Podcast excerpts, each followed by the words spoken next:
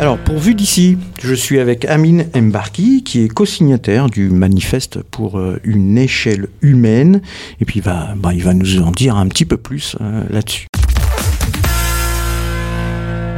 Bonjour euh, Amine. Euh, Bonjour. Donc, vous êtes co-signataire, donc, comme je l'ai dit tout à l'heure, du manifeste pour une échelle humaine. Alors pourquoi aujourd'hui ce manifeste? Et puis quel est le sens de cette démarche? À qui est destinée cette démarche exactement? Alors ça fait plusieurs mois qu'on constate que le débat public en France est devenu chaotique. on parle beaucoup mais on n'entend rien.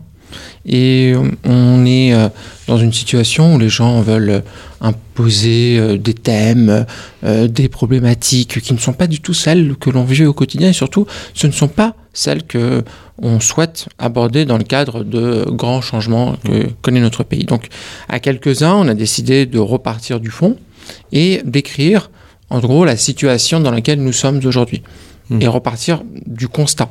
C'est un point important, c'est que te dire, euh, on ne va pas pouvoir avancer ensemble si on n'est pas d'accord sur les constats. Donc on a écrit euh, ce manifeste qui s'appelle hmm. Manifeste pour une échelle humaine, qui fait écho un peu euh, au livre Pour une échelle humaine de Léon Blum, hmm. qu'il a écrit en, prison dans l'entre-deux-guerres et qui est un peu qui fait le même exercice, c'est-à-dire constater la situation dramatique dans laquelle le pays était à l'époque mhm. et garder une forme d'espoir pour l'avenir euh, sur tout ce qui est une démocratie sociale et comment la France pourrait s'en sortir. C'est exactement d'ailleurs ce qui s'est passé par la suite. Donc on voulait un petit peu reprendre à notre niveau euh, cet exercice-là et, et, euh, bâtir un constat sur en gros un sens perdu de, mhm. de, notre génération, de, de ce que vivent les Françaises et les Français, et reconstruire un projet autour de trois grands piliers.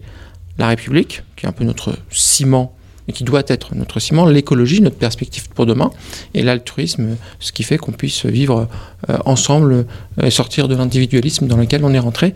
Et ça, le sens de, de la démarche. Et alors, donc, à qui il est destiné? Il est, il, est, destiné à tout le monde. Hein. C'est pas, il n'y a pas un public euh, en particulier. Il est écrit par de, de jeunes auteurs, mhm. euh, une génération euh, qu'on qualifie de génération 89, c'est-à-dire celle à qui on a promis la fin de l'histoire, mhm. mais qui au final a connu le tragique de l'histoire avec les crises financières, la crise écologique, la crise sanitaire, et qui devait connaître un monde de paix et qui ne l'a absolument pas vécu. Donc il y a un petit peu ce côté générationnel dans les dans leurs auteurs, mais l'ouvrage est destiné à tout le monde, est destiné à celles et ceux qui veulent comprendre, enfin, en tout cas, dresser un constat de, la, situation dans laquelle on est.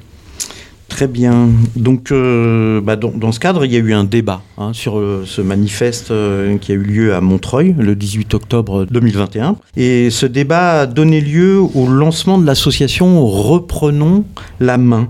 Combien de personnes euh, représentent ce collectif aujourd'hui, local et puis euh, peut-être euh, au niveau national? Et puis quels sont les objectifs futurs? Alors, l'ouvrage a été publié fin juin. Mhm. Et on, a, on a eu l'occasion de faire un petit peu le tour de France de la promotion de cet ouvrage. Et ce qui s'est dégagé au moment de, ces rencontres, c'est que les gens ont envie de débattre, ont envie d'échanger, ont envie de, construire euh, un horizon pour demain, alors qu'il n'y a aucun lieu pour le faire. C'est-à-dire mmh. que les partis politiques sont en grande difficulté pour pouvoir construire euh, cette vision-là. Elles n'attirent plus les personnes qui souhaitent euh, débattre. Et on arrive à un moment, et c'est pas anodin, où il y a des échéances électorales importantes qui arrivent et qui sont des moments où nous décidons de notre avenir en commun. Et donc, dans ce cadre-là, euh, j'ai souhaité, avec des amis à Montreuil, présenter euh, le, bouquin, faire la même démarche et ne pas euh, s'arrêter là. C'est-à-dire qu'on aurait très bien pu présenter le bouquin et ensuite chacun, chacune et chacun retourner à nos occupations.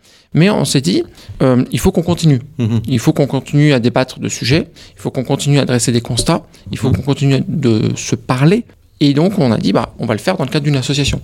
Une association qui s'appelle Reprenons la main, ce qui n'est pas anodin, c'est de se dire, puisque le débat public nous échappe, puisque les sujets qui sont importants pour nous ne sont pas abordés, alors que c'est ces sujets que nous souhaitons voir mhm. débattre pour notre avenir, eh bien, reprenons la main sur ces sujets, reprenons la main sur l'école, sur les salaires, sur euh, les questions du logement, et euh, faisons en sorte que au niveau local, il y ait cette émulation mhm. qui permette euh, de débattre, qui permette de confronter les points de vue. Ça a l'air de rien comme ça, mais c'est essentiel pour beaucoup de gens. Du coup, cette euh, démarche, elle est en dehors de toute organisation politique. Totalement. C'est une démarche politique, disons-le. Oui. C'est-à-dire une démarche qui vise à parler de ce qui se passe dans notre société. C'est une démarche aussi qui a vocation à dire une chose, c'est que les euh, euh, décisions nationales Mhm. ont un impact local. Et donc il n'y a aucune raison pour laquelle au niveau local, on ne débatte pas de sujets nationaux. Pendant longtemps, et d'ailleurs c'est c'est le cas aujourd'hui, c'est très bien, les débats locaux tournaient et tournent autour de sujets locaux. Euh, des travaux dans ma rue, euh, des, un- un lo- des logements qui se construisent en face de chez moi, euh, l'avenir de, je sais pas, de, la- de, de- de l'école, qui, qui- qui est dans mon quartier. Bref, il y a vraiment des sujets locaux et donc du coup forcément les, la, la périmètre d'action est limité Mhm. parce que la mairie, le, le département, le- tout ce qu'on veut, une, une marge de manœuvre peut limiter. Ce qu'on veut dire avec reprendre la main, c'est qu'il n'y a aucune raison pour que au niveau local, on ne parle pas de l'avenir euh, de euh, la question du logement, de l'avenir de l'Union européenne, Mhm. bref, des sujets importants, nationaux, mais qui nous impactent au niveau local. Alors, au cours de, de ce débat du, euh, du 18 octobre, euh, vous avez parlé de sens perdu depuis 1989. Voilà, on en revient. Et, donc, qu'est-ce qui a été perdu depuis 89 Si vous voulez, pendant euh, toute la deuxième partie, si on prend un peu de hauteur, toute la Mm. deuxième partie du XXe siècle, euh, il y a un, un monde qui s'est structuré autour de grandes idéologies. Idéologies euh, euh, qu'on pourrait qualifier de, de capitalistes, euh, euh, libérales, euh, qui s'est construit après la Seconde Guerre mondiale, encadré par l'État, euh, et qui a permis en partie euh, de sortir de la- de- de- des conséquences dramatiques de la Deuxième Guerre mondiale, qui a permis les Trente Glorieuses, c'est-à-dire ce lien entre État, capitalisme, entreprise. Et de l'autre, euh, on a une, une logique communiste euh, qui a structuré quand même une bonne moitié de, de ce- de cette planète et qui a forgé tous les débats politiques, y compris droite-gauche, dans les pays euh, occidentaux. Après euh, 1989, on a une des deux idéologies qui a disparu. A un mur qui s'est effondré. Il y a aussi une mutation de ce qu'était le libéralisme, qui s'est transformé en néolibéralisme et qui a repoussé toutes les frontières. C'est-à-dire qu'on est rentré dans, une, dans un monde de la mondialisation, dans un monde du numérique qui se développe à, à grande vitesse. Euh, et donc, au fond, on a perdu ce que nous on appelle l'échelle humaine, Mhm. c'est-à-dire euh, les repères. Il n'y a plus de repères. Euh, il n'y a plus de, de limites euh, nationales ou, euh, qui est de plus en plus effacée, sans d'ailleurs porter de jugement. En 1989, ce- cette disparition des frontières était venue comme une promesse positive pour l'avenir. La mondialisation était aussi vue comme quelque chose de positif, ça permettrait à des millions de gens de sortir de la pauvreté.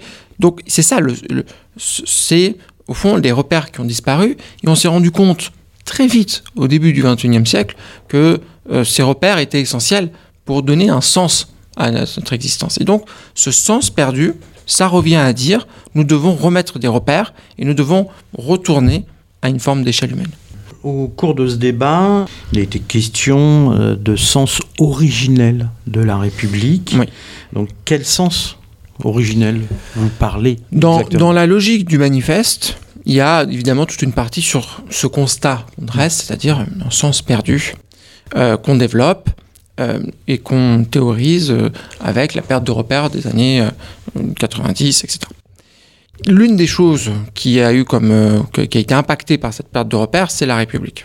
Mm. La République, c'est quoi? C'est c'est quand même un mot qui est euh, toujours prononcé, pas vraiment euh, expliqué.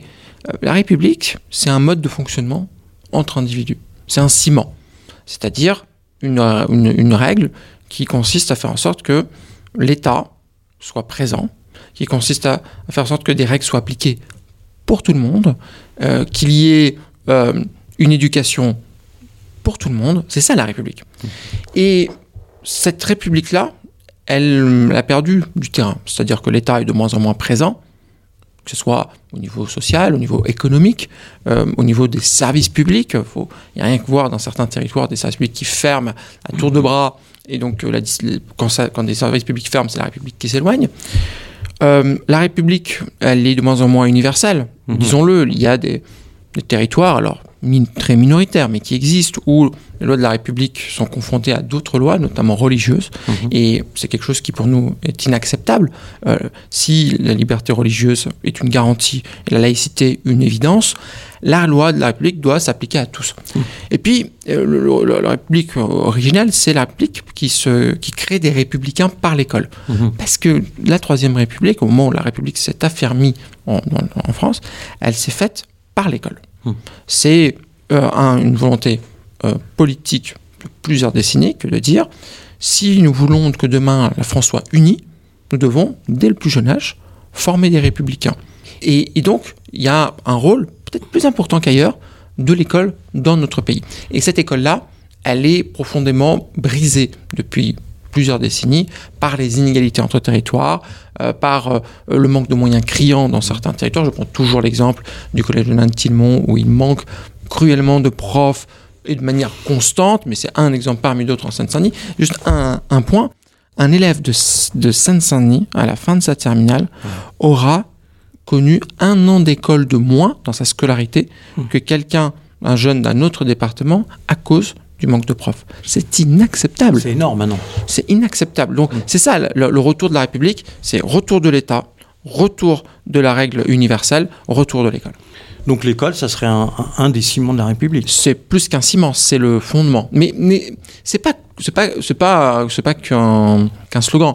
Dans d'autres pays, c'est pas le cas. Dans d'autres mm-hmm. pays, euh, il y a un ciment qui se forge sur autre chose, sur un rapport euh, à l'impôt, par exemple, dans mhm. certains pays, un rapport euh, au droit dans d'autres. Nous, c'est l'école.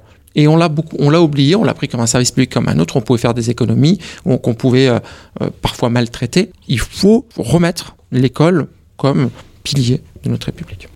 Alors, au cours de ce débat, il a été question d'écologie, hein. vous l'avez dit tout à l'heure, et puis d'altruisme.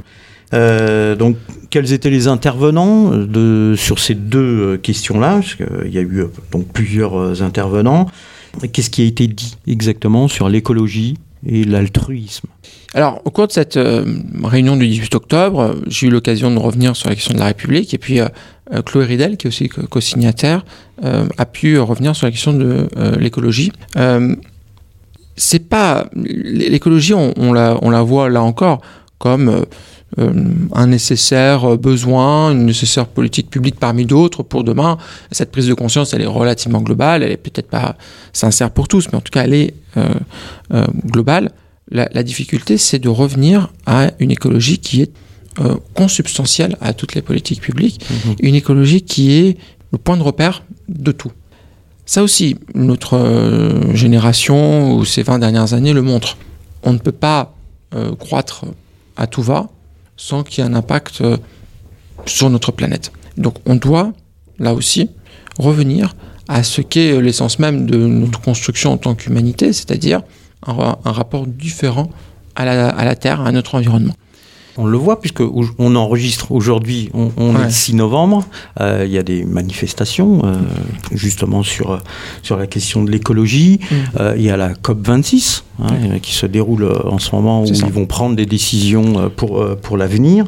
Est-ce que ça, vous en avez parlé? Alors, c'est plus profond que ça. Parce que la COP 26, c'est qu'est-ce qu'on peut faire euh, compte tenu des divergences entre nous. Mhm. Et donc le dénominateur commun entre euh, des pays qui ne sont pas forcément d'accord. Donc le résultat est assez modeste et malgré euh, tout ce qu'on peut dire, il faut un, énorme travail de, persuasion pour arriver à quelque chose d'assez modeste. La COP21 en est l'exemple, c'est-à-dire que il a fallu un énorme travail de discussion entre États pour arriver à des objectifs qui sont très ambitieux. Euh, mais ça reste compliqué à mettre en œuvre. Non. Ce, que, ce que nous, on, essaye au moins de porter, c'est de dire, c'est de convaincre de la nécessité de l'écologie et pas de l'imposer. Mmh. De convaincre que c'est en prenant la modestie de changer tout notre fonctionnement, tout notre rapport aux politiques publiques qui permettra d'arriver à une forme de soutenabilité environnementale. Euh, c'est un énorme changement intellectuel. Euh, un changement intellectuel qui, est récent, il faut le dire, et qui doit nous amener à poser cette simple question. Comment faire en sorte que on arrive à préserver notre planète mhm. tout en préservant notre modèle social? Parce que si, on, tire le trait, on pourrait dire, bah, au fond, on n'a qu'à mettre en place des mesures drastiques de limitation de notre consommation d'énergie, de nos déplacements. Euh, ça permettrait de, réguler un petit peu euh, notre empreinte carbone, mais ça se ferait au détriment des plus modestes. Et ce que nous, on veut porter, c'est le, discours, c'est-à-dire, il ne faut pas opposer les plus modestes et les politiques environnementales.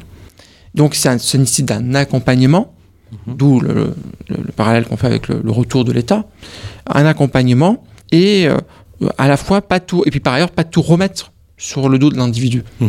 C'est pas vrai que tout, tout, repose sur euh, les uns et les autres. On a un mode de vie qui doit être euh, changé en profondeur. Et en vérité, et je terminerai là-dessus, c'est une formidable opportunité parce que ça nécessite d'investir dans des, dans des hommes, dans des, des femmes, dans des, dans, des, dans des matières euh, précises.